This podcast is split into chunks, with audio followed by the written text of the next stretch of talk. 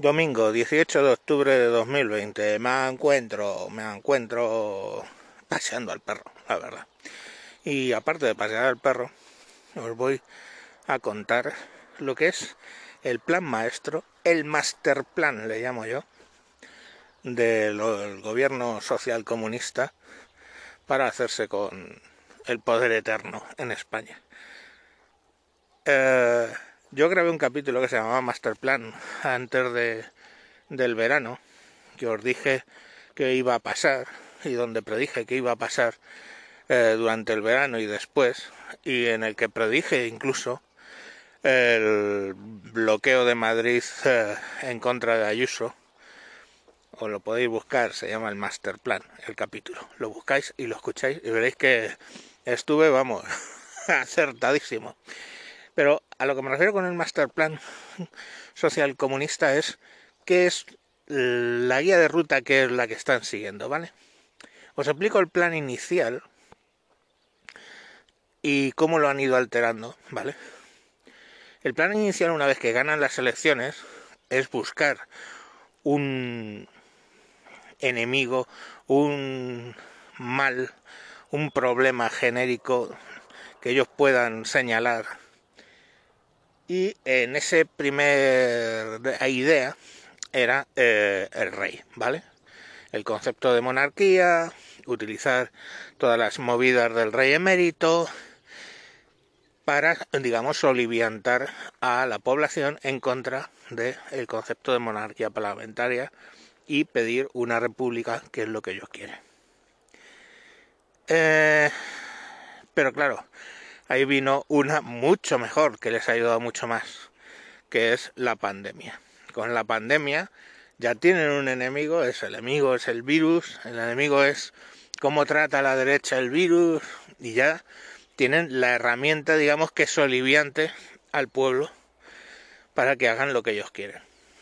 Que una vez conseguido eso, que decir, bueno, pues el pueblo, hay una movida, una, una, una animadversión hacia el sistema en grandes capas que les votaron, ¿de acuerdo? Todo esto va dirigido, os podéis creer que sería el master plan para convencer a gente de enfrente, ¿eh? de la derecha, eh, para que se les uniera, pero no ese es el tema. Es para reforzar a los 10 millones de votantes que han tenido quizá conseguir alguno más indeciso por los que están votando a ciudadanos, en fin, gente más moderada, digamos, de más centrista, tratar de ganárselos también, pero la realidad es que esto es para su público. Bueno, lógicamente, una vez que ya tienes que tienes que conseguir hundir la economía lo más posible para que gente de clase media que está votando al centro pase a ser clase baja y empieza a votar a la izquierda como reacción. ¿eh? Entonces, básicamente, pues ahí tienes para, eh, para hundir la economía el tema de encerrarnos a todos en casa por meses, hundir el turismo, que es eh, la principal fuente de economía de este país, hundir todo el sector servicios, hostelería, agencias de viajes, todo hundiendo la economía española, que lo han conseguido, a uh, un 18%, un 13% según ellos, de lo que estaba en pre eh, eh, antes de la pandemia. Una vez conseguido eso, lógicamente, empiezan con las paguitas. Paguitas es los ERTES, no nos volvamos locos. Los ERTES que directamente pues te están pagando un 75% del sueldo por estar en tu casa. Diréis, no, eso ayuda a los empresarios y los empresarios son de derechas. Sí, bueno, extienden la idea, pero fijaros que los empresarios en realidad lo único que se están salvando es de pagar salarios. ¿Vale? Sus empresas están hundidas porque no venden. Entonces, bueno, pues esto solo ayuda pues a quien ayuda, ¿no? Aparte de los ERTES, ¿eh? empezaron con lo de la paga vital esta. Y ahí viene otra componente. Ellos quieren dar la paga vital, ¿eh? pero no hay dinero para la paga vital. Entonces, claro, aquí el problema ¿eh? es el tema del el dinero. O sea, todo esto no es que yo me lo estoy inventando. Todo esto, si tenéis algún amigo venezolano, ¿eh? os podrá contar que ellos hicieron ese plan en Venezuela y en Venezuela salió bien. ¿Vale? Entonces, ellos están siguiendo el mismo guion que montaron estas mismas personas en Venezuela, lo están siguiendo en España. Entonces, llegó a este punto, la población ya está sin eh, ingresos, hasta los cojones de, de estar en casa y sin poder trabajar, y bueno, pues llegan con el ingreso vital y no lo pueden dar. ¿Y a quién acusan? Muy sencillo. Ellos en Venezuela pudieron dar a la maquinita de imprimir billetes e imprimieron todas las paguitas que quisieron. Y la gente en un momento dado, lógicamente recibía dinero y compraba cosas. Hasta lógicamente que se lió en el momento en que ya a base de imprimir dinero la, la inflación se convierte en hiperinflación y una parra de pan pues cuesta 7 mil millones de bolívares. Entonces, bueno, sí, a ti te dan un 7 mil millones de bolívares, pero ya sabes lo que pasa, puedes comprar una barra de pan. Y nada más. Entonces parece que tienes dinero. 7 mil millones. Luego lo van reduciendo, 3 ceros, 3 ceros, 3 ceros. Eh, bolívares fuertes, bolívares nuevos, bolívares no sé qué, lo van cambiando de nombre. También pasó en Argentina, ¿eh? Y sigue pasando. Nada nuevo, bajo el sol. Todos sabemos lo que trae imprimir billetes. Pero claro, la población lo que ve es que les dan dinero sin trabajar. Y pues siguen votando. ¿Que eso es ciencia ficción? No. Eso es lo que ha vivido el Partido Socialista en Andalucía por décadas. ¿eh? Con el PER los ayuntamientos firmaban peonadas no ejecutadas o bueno, les ponían a mm, segar el césped de los parterres de, del ayuntamiento, que yo lo he visto, en Chipiona, Cádiz, sin ir más lejos.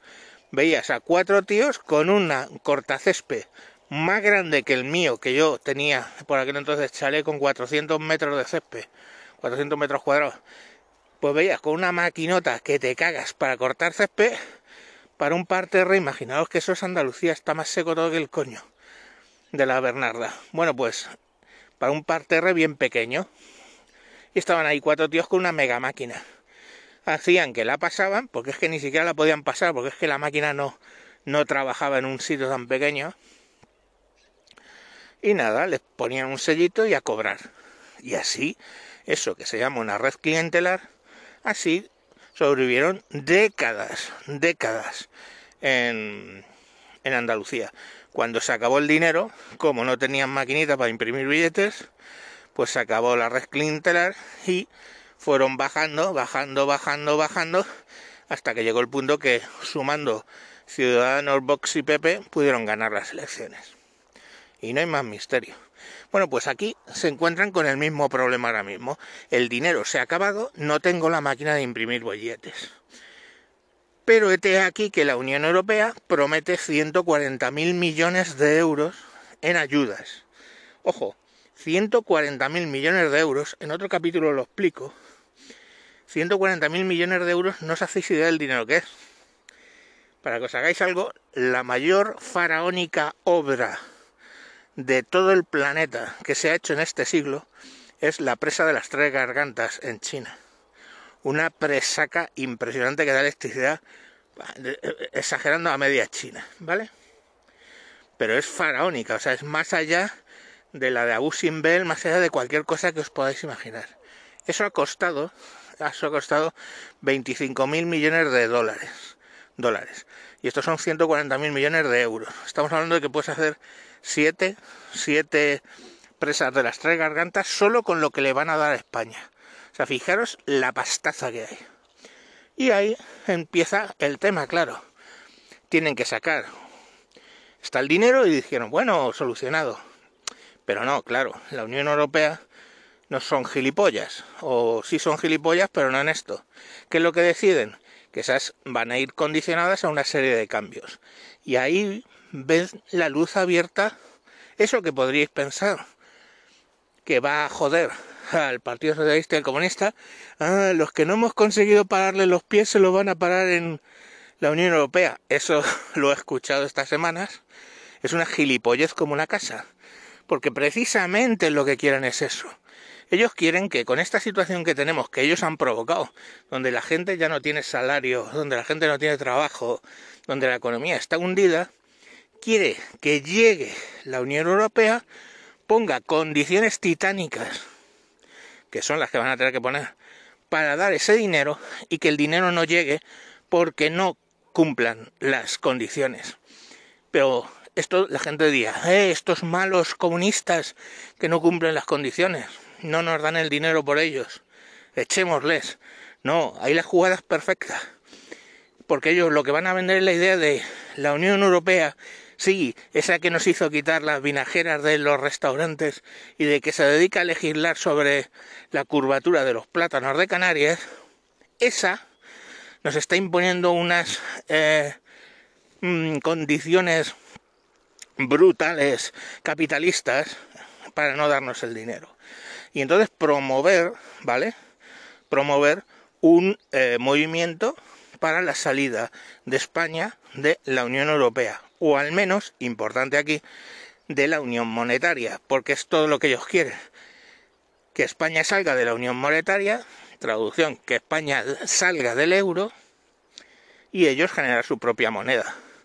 Y ahí, hermano, claro, si generan su propia moneda, ya tienen su propia maquinita de imprimir billetes, porque mientras estamos en el euro, el que decide imprimir billetes, eh, aparte del Consejo Europa, es el Consejo Europeo, perdón, es el Banco Central Europeo, no Pedro Sánchez y Pablo Iglesias.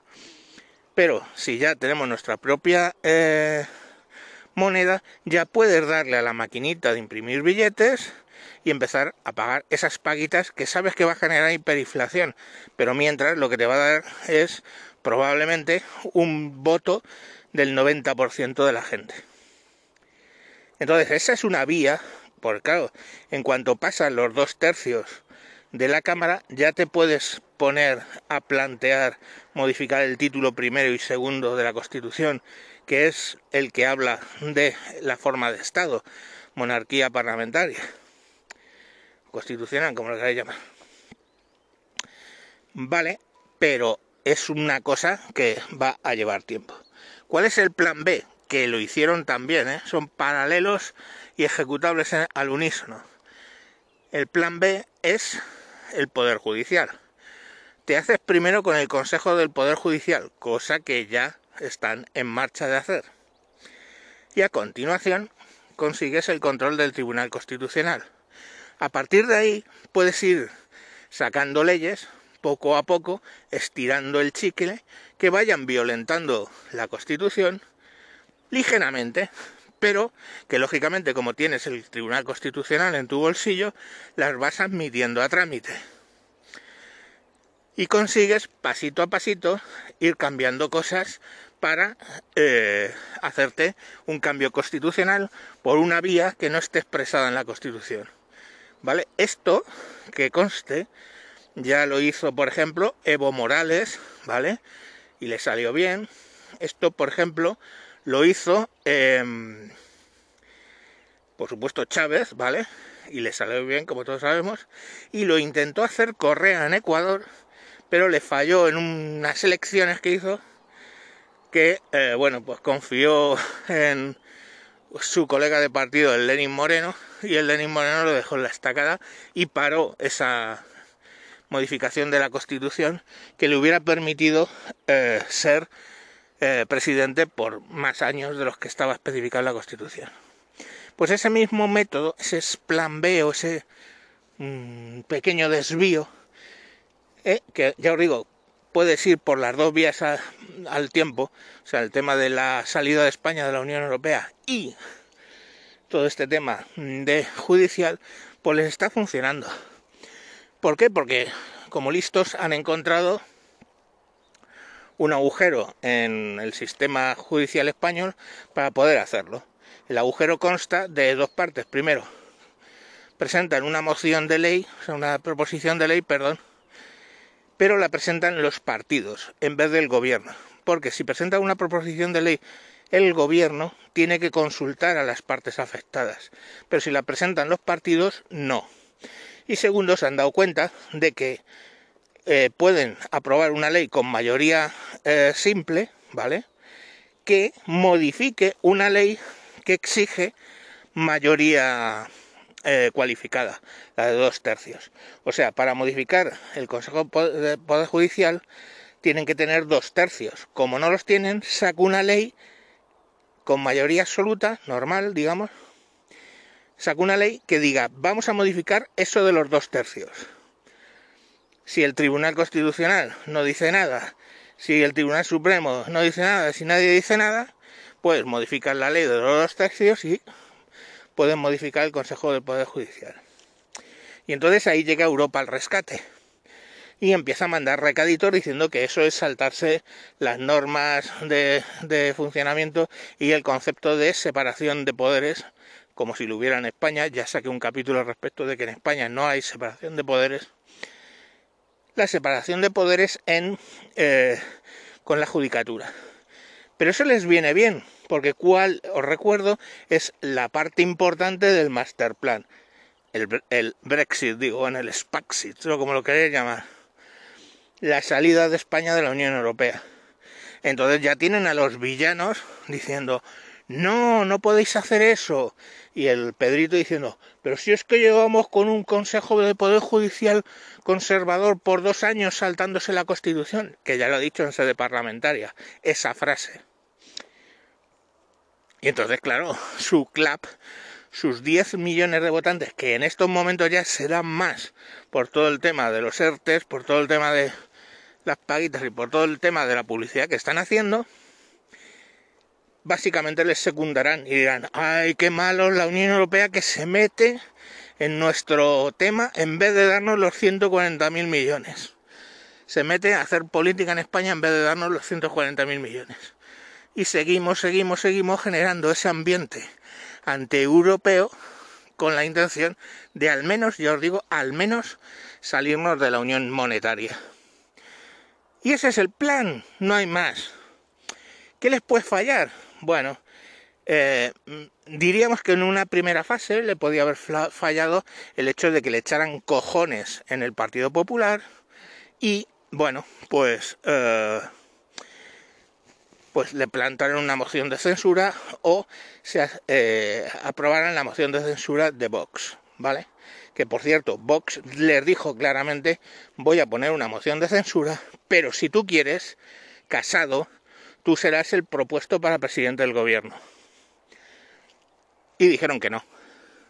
Y ahí lo tienes en una situación que te cagas, el PP haciendo don tangredo, porque los que más cojones tenían en ese puto partido son Ayuso y Cayetana, anda coño, dos mujeres, pero mm, se las han quitado del medio, básicamente. No hay opciones para, para esos cojones. La segunda forma de pararlo hubiera sido el tema judicial, ¿no? Que, bueno, pues que eh, básicamente consigan eh, no modifica el poder judicial, etcétera, etcétera. Cosa que no parece eh, probable porque además les ayuda la estrategia de la Unión Europea en su objetivo de querer una separación de España de la Unión Europea. Y el tercero, la tercera gran incógnita es el ejército. Y el ejército, pues dice, no, es que el ejército al fin y al cabo tiene el artículo 8 de la Constitución, que en un momento en el que la integridad territorial española esté en peligro, pongamos por caso Cataluña, eh, tome la decisión de intervenir. Está en la Constitución. Pero de entrada que, mira, os lo voy a explicar. El ejército hoy por hoy son funcionarios, ¿vale? Hay una masa grande de funcionarios, gente que cobra muy bien, muy dinero, y bueno, pues ¿para qué me voy a meter? Es que es como un director. Tened en cuenta que cobran como los directores más o menos, los generales cobran como los directores de las empresas, más o menos, de una empresa normal, ¿no? No estos que dicen, oh, los 8 mil millones cobran. estamos hablando de salarios de 200, de 200.000 euros, 100.000 euros, ¿vale? Eh, coroneles ya están en 50, 60, sin eh, los... Eh, sin los... bueno, pues por, por... Tienen bonus además de, de, por estar en tal zona o por llevar tal tema, les van dando unos, un dinero adicional. Entonces, claro, los mandos están muy bien pagados, por debajo tienen mentalidad de funcionario, entre vosotros y yo al ejército ni está ni se le espera, ¿vale? Y bueno, pues eso ha sido, lo siento, en 20 minutos os he contado cuál es el master plan. ¿En qué vamos a acabar? Pues vamos a acabar convertidos en una república de izquierdas, por supuesto, con la derecha absolutamente machacada, con una base de estómagos agradecidos por paguitas, que no descarto que yo acabe siéndolo, ¿no? Me ponen en la puta calle, tengo a seis personas que mantener, pues dame paga. Con una base de eso, ya os digo, eh, grande, y eh, ellos generándose sus propias leyes para que sigamos de esa misma manera. Entonces, pues bueno, lo que vamos a acabar es como en Venezuela. Y siempre os insisto, si tenéis un amigo venezolano, preguntarles, dejarle escuchar este audio y a ver si les suena raro todo lo que he contado. Hombre, les sonará distinto todo el rollo de la Unión Europea porque ellos no tenían esa limitación y desde el momento cero que tomaron el control tenían la mano en la máquina de generar billetes. Pero quitando eso, les va a sonar que te cagas. Venga, un saludo y hasta lunes. Adiós.